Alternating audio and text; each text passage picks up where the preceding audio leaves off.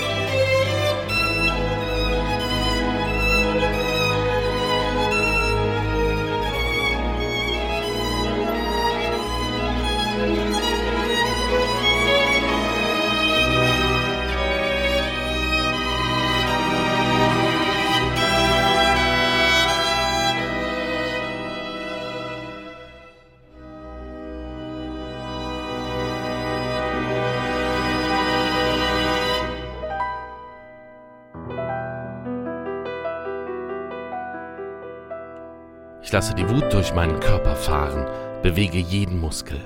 Lass sie toben wie ein wildes Pferd im Galopp durch die Wüste. Einmal schreien, einmal brüllen. Was für eine Kraft.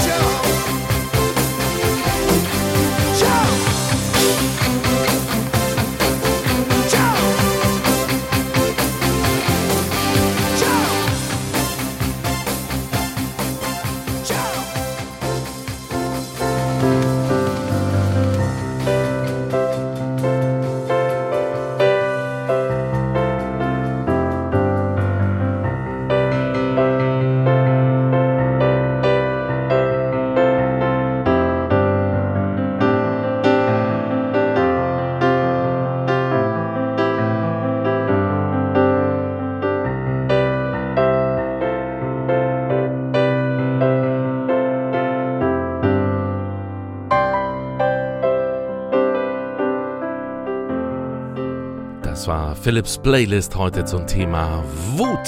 Vielleicht konnte die Wut ein wenig raus und es hilft ja manchmal, wenn man sich das klar macht. Worüber bin ich wütend? Und am besten, wie kann ich es auch ändern? In der nächsten Woche geht es nicht speziell um ein Gefühl, sondern dann gibt es eine Folge zum Thema Frauennamen.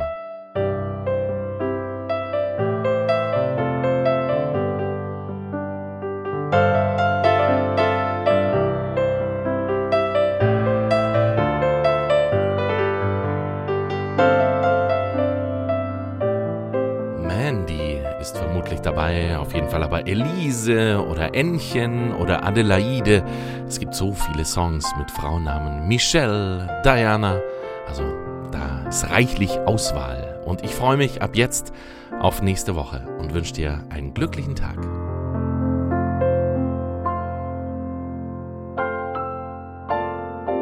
Philips Playlist Musikalische Gedankenreisen